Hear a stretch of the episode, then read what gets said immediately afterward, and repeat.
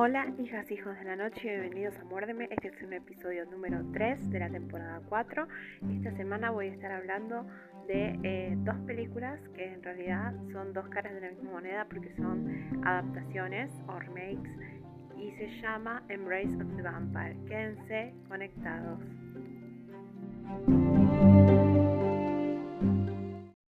Sé que he estado perdida estas semanas y el último posteo que, de podcast que hice fue el de las brujas de Mayfair, pero eh, nada, fue la vida y aparte porque empecé un podcast nuevo eh, de más en tono de grabar en cualquier momento sobre eh, otros temas que no tienen que ver con vampiros y que me interesan y lo pueden encontrar en eh, Spotify como Hablando bajo la lluvia. Les aviso que generalmente no tiene nada de mucho terror, pero sino que más de temas variados. Así que si quieren darle una oportunidad pueden hacerlo. Y nada, esta semana iba a tratar de prepararles el podcast de Renfield, pero al final se me metió en el medio eh, Storytime, esta película de una de 1995 y otra del 2013. Yo había visto la película del 2013 por HBO hace mil años. Era muy televisiva, eh, canadiense, eh, y no sabía en ese entonces que era una remake de una de 1995. Entro al Letterboxd, eh, no sé, no sé cómo la encuentro. En realidad creo que estaba buscando una de las actrices que sale por otra película, Darlene Alice y que es la actriz que interpreta a Tess, tiene un apellido muy complicado.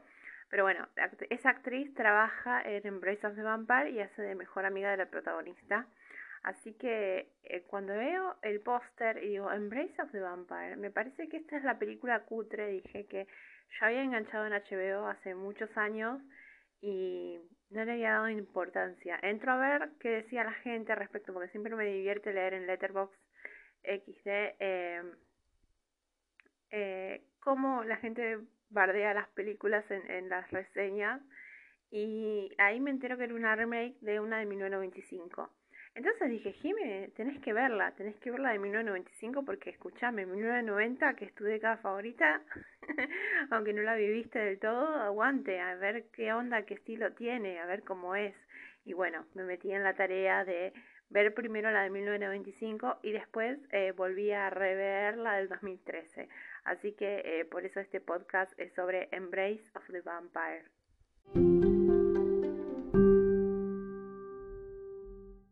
Antes de seguir, quiero recordarles que este podcast tiene spoilers por toda parte. Eh, o sea, si no vieron las películas y no quieren enterarse y spoilearse de cómo son, les recomiendo mirar las películas antes si les interesa, pero eh, siempre voy a intentar dar la menor cantidad de spoilers. Lo que pasa es que eh, a veces es imposible, como en este caso, eh, porque la trama es muy pequeña. Pero nada, recuerden siempre los spoilers que yo advierto que tiene este podcast.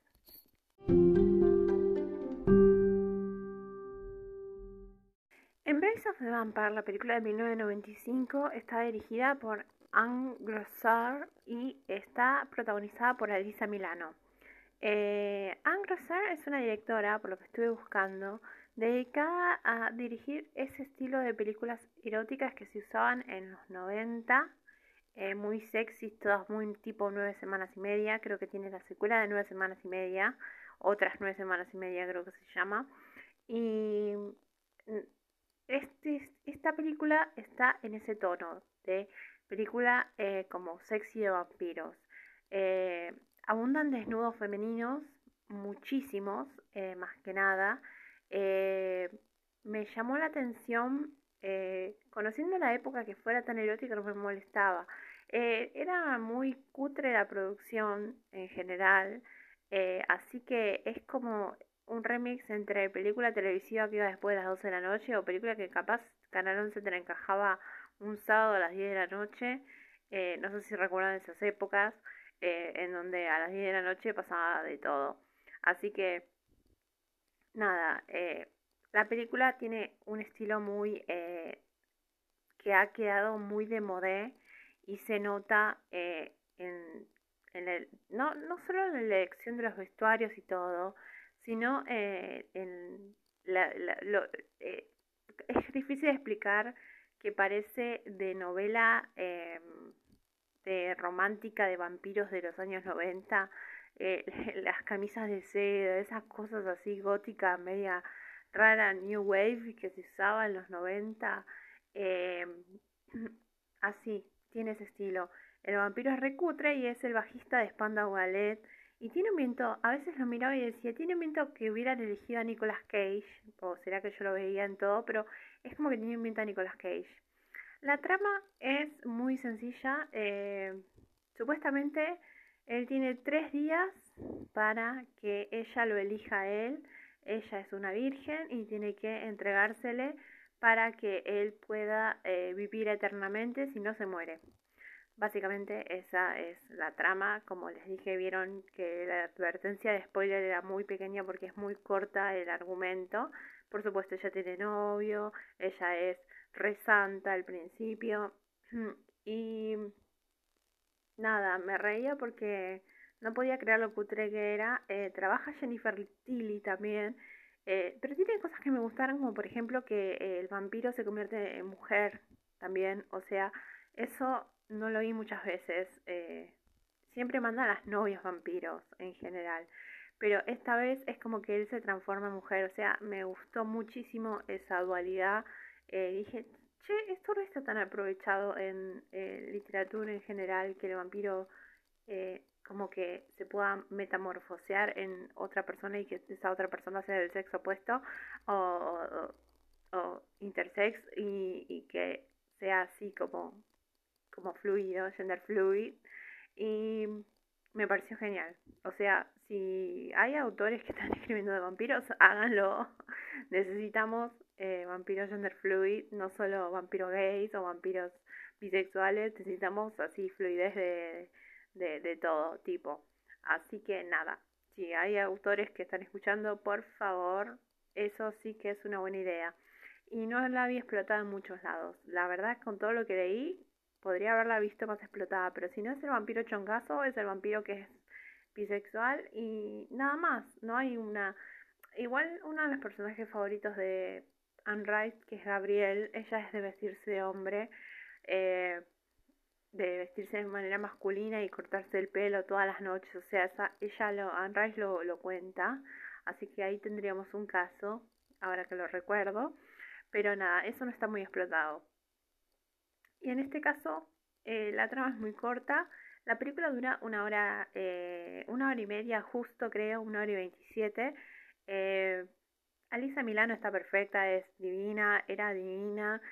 pero si conocen el pasado de Alisa Milano, fue muy controvertido que hiciera esta película porque ella venía de la serie Just the Boss, donde hacía de la hija santita de, de, de que era el que limpiaba la casa. así que nada, fue controvertido para ella, y, pero sin embargo creo que ese lado edgy fue lo que hizo que el productor de Charm se fijara en ella para la serie Charm, porque esta vez antes de que ella hiciera de Phoebe en Charm. Así que 1995, eh, una de las coprotagonistas es una de las chicas de Jóvenes Brujas, ya van a ver cuál. Eh, me pareció que podría haber estado mejor la película, la verdad es que tenía todo material, pero la historia está por todas partes. ¿Viste? Cuando, cuando dice eh, la historia está muy suelta, muy como tirada de las mechas, como que tenés que, no entendés por qué pasa lo que pasa, por qué él se está muriendo, cómo ella... En un momento me hizo acordar a Oscuros, porque supuestamente ella tiene el alma de la novia que él había conocido y abandonado cuando se transforma en vampiro, cuando lo transforman en vampiro. Lo que hay eh, muy establecido claramente es la cuestión de que eh, los vampiros ah, son una manga de violines todos. Las minas actúan de prepo, eh, los tipos actúan de prepo, todo de prepo.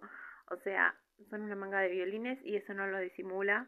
creo que está por ese lado, por el lado de que no es que no reprimen la sexualidad, sino que son, son de ir al frente y al frente mal, o sea, tomando todo lo que quieren y destruyendo en el proceso, pero básicamente tiene puntos muy buenos la historia, pero como dije, está por muchas partes. Como por ejemplo, eh, no se entiende esto de que sea la, la, la novia reencarnada y por qué, para qué, cómo, por qué justo ahora, porque justo ahora él se está muriendo. Y supuestamente eh, dentro de tres días también es el cumpleaños número 18 de ella, como que lo ponen como fecha límite eh, para nada, para que se acueste con el vampiro. Y no sé si ella se tiene que ofrecer el sacrificio, en realidad es todo muy vago como está expresado. Al final eh, todo fracasa porque él no puede, no puede matarla ni, ni, ni cortarle el cuello ni, ni nada y ella sigue eligiendo a su novio heterosexual, así que gana el amor heterosexual. Eh, cuando tiene hasta eh, elementos eh, bisexuales en la trama de ella, de, como de descubrimiento. Hay como una fotógrafa media, como que la, también es, una restocker así, como que la verdad nadie la respeta a la mina. Es como, me da pena en algún punto, es como que hacete respetar, flaca. Eh, a todos, no sé. Eh, pero no dejes que te, te, te avasallen así eh, en contra tuya o, o decidite qué es lo que querés. Entonces, eh, en ese entorno la película juega como repulsión de Polanski eh, contra los deseos. Ella quiere ser cristiana perfecta y casarse con su novio y todo y nada, como que los deseos no puede. Pero, eh, como dije, está manejado muy complicado y si fuera hoy en día sería re polémico si lo hicieran así de ese modo, por eso ahora vamos a hablar de la versión del 2013 y qué cosas cambian y qué cosas no. Eh, esta tiene un par de muertes, eh, no es tan terror, es más, como dije, una de esas películas eróticas de vampiro que eh, si le sacas el vampiro podría ser como unas nueve semanas y media, pero bueno, es con vampiros parece suceder que tiene vampiros y pasa en un campus universitario y nada más, nada no es la gran cosa. Pero bueno, vamos a ver la remake, a ver cómo cambiaron los tiempos y cambiaron la historia. Esta remake de 2013, eh, producida por Real One, que generalmente produce películas para Hallmark, lo que es muy conflictivo, está hecha para mí, para ser directo a DVD. Y eh, además, este, pensemos la fecha, es post-crepúsculo, así que para ser por post-crepúsculo tiene escenas bastante jugadas para lo que era las peli de vampiros de, de Crepúsculo, obviamente. Pero sí, la protagonista es em, de vuelta el mismo nombre, Charlotte. Eh, lo mismo, todo lo mismo, la misma trama eh, de que ella es una santita, está en una escuela de minas. Las minas son terribles, eh, la, le hacen bullying, la bulinean, la tratan como la peor. Nada, me pareció que estuvo más acorde a los tiempos actuales y me gustó que el tema de lo del vampiro está explotado solo a los 15 minutos del final o 20 minutos del final se revela que es un vampiro que la está acechando. el resto de la película es como un slasher porque van muriendo los personajes y no sabes qué pasa. Eh, sin ser slasher, no es slasher, técnicamente no, no hay cuchillos y no son vampiros, pero bueno, no se sabe. Y lo que hay es eh, un aprovechamiento más de que sea una escuela de minas eh, a la que asiste eh, la protagonista Charlotte, que no es lo mismo que el campus universitario a la que asistía la protagonista en la anterior de 1995. Ahora bien, la película no tiene demasiada, demasiada innovación, pero sí tiene algunas escenas como flashback, como que ella está enferma y tiene como alucinaciones, y las alucinaciones son bastante sangrientas, eso está bueno, así que puedes sospechar que detrás hay un vampiro, porque son todas como... Eh, me gusta una escena que se le empiezan como a caer los dientes y ella empieza a sangrar y todo. Y después hay una insinuación de que eh, ella fue como abusada de pequeña, pero por el padrastro o algo así. Y hay una tensión entre eso y lo que pasó en realidad, si los padres murieron porque este vampiro los mató o qué onda. Eh, tipo Lasher en Las Brujas de Mayfair, que protegía a sus brujas ante todo mal, está siempre todo el tiempo esperando. y aguardando, algo muy similar a ese tono. Y el resto de la película es bastante normal, eh, la ropa, el vestuario y todo no, no, es tan destacado como el vestuario de 1995 que se notaba que se eh, imponía por hacer como un vestuario estilizado, sino que todo lo contrario, busca hacer una película como que podría ser un episodio de una serie de TV muy adolescente, muy común. Eh, está grabada en Canadá. Eh, yo creo que he visto que la misma universidad la usaron en una película de Hallmark, así que nada, siempre que miro esas escaleras con letra de la biblioteca que ella muestra, me recuerda a una película de Hallmark, que no sé si es Mystery 101, que es que transcurre en una universidad y es la misma universidad. Eh, así que nada, la cuestión es que la rodean de, de más personajes secundarios como un profesor sospechoso que, que está puesto para indicarte como que el vampiro es él, pero no, eh, es completamente obvio lo que intentan de hacer, de que no. Eh, y acá está más expresado lo de ser un violín vampiro, pero al final ella es como que cambia, se sobrepone a eso y se convierte como una especie de cazadora cuando, bueno, le matan a los amigos, todo, y va a buscarlo ella decidida a darle un fin al asunto, entonces bueno, sabes qué va a pasar. Al final ella logra engañarlo y me pareció una movida muy jugada que dejaron como un final abierto, como no como que va a regresar, sino como que ella o se está muriendo o se va a morir o queda ahí en suspenso. Así que mm, dentro de todo, cuando la volví a ver, o sea, la primera vez que la vi me pareció que era recutre, pero esta vez que la volví a ver y vi la, la de 1995, no me pareció tan mala, me pareció que hicieron un buen, eh, un buen ejercicio eh, en la remake de darle más forma a la explicación de por qué está atrás de ella este vampiro por el linaje de la sangre y como siempre meten en Europa del Este en, el, en la volteada y todo se inicia con un flashback de una vampira súper loca al principio de todo que después se aclara por encima eso. También está un poco la trama sobre tirada de las mechas, pero hay, hay una bruja que tiene una tienda de magia y, y, le da la explicación, viste, justo en el momento cuando aparecen esos personajes que son necesarios para explicar la trama, justo la mina, la daciana, sabe toda la explicación y nada, eh, es así. Uh, es muy cuadrada la película, pero también de vuelta eh, también está llena de desnudos femeninos en menor medida, pero también eh, del mismo modo es menos sexy, es más de terror, pero también es muy televisiva. O sea, las dos son muy televisivas, pero dentro de todo la del 2013 tiene un cacho más de conciencia de que es una película para DVD o, o TV y Dentro de todo está aprovechada mejor el formato de la época. O sea, que la podés ver ahora y la vas a encontrar normal. Lo único que no vas a encontrar normal es que no hay redes y no hay celulares, pero eh, es una decisión de el director o la directora. Eh, creo que es un director, Carl algo, no me acuerdo. Eh, me, me pareció una trama de una película de Hallmark medio zafada. Así que pero cuando la vi dije, no era tan mala como la recordaba. Y mm, el personaje de Charlotte me gusta más porque es más, como que es más víctima acá que en la de 1995. Y se explica más todo el asunto de por qué anda atrás de ella un vampiro.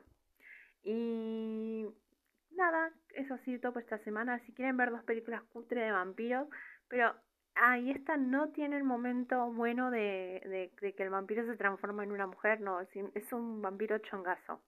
O sea, hicieron al vampiro más cutre, eh, lo hicieron como, digamos, como, como interés, como un entrenador de esgrima muy turbio que se pasa, se hace, hace abuso de poder, obviamente. Y me pareció que estaba un poco mejor aprovechada la figura del vampiro en la película de 1995 que en la de en la moderna, porque en realidad eso en el vampiro eh, se llama Embrace of the Vampire y, en realidad Eh, la del 2013 se enfoca más en las alucinaciones de Charlotte que eh, cómo Charlotte va cambiando de santa a perra, que es lo que pasa en la de 1995. Así que son, eh, creo que la modernizaron bastante, pero por modernizarla, o sea, se perdieron cosas en ambas. O sea, hagan una tercera a ver si nos decidimos si nos gusta o no la trama y si se aprovecha mejor. Eh, ese es mi veredicto final. Así que ahora vamos a hacer los créditos de cierre y esto ha sido todo este, este episodio por esta semana.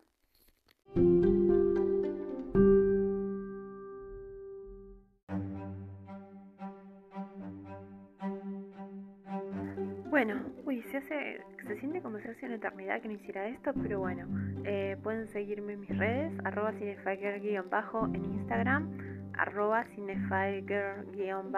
Instagram y en las redes de Muérdeme, arroba Muérdeme Podcast en Instagram. También pueden encontrarnos en Twitter, no tuiteo nunca, así que eh, síganme o no, es lo mismo.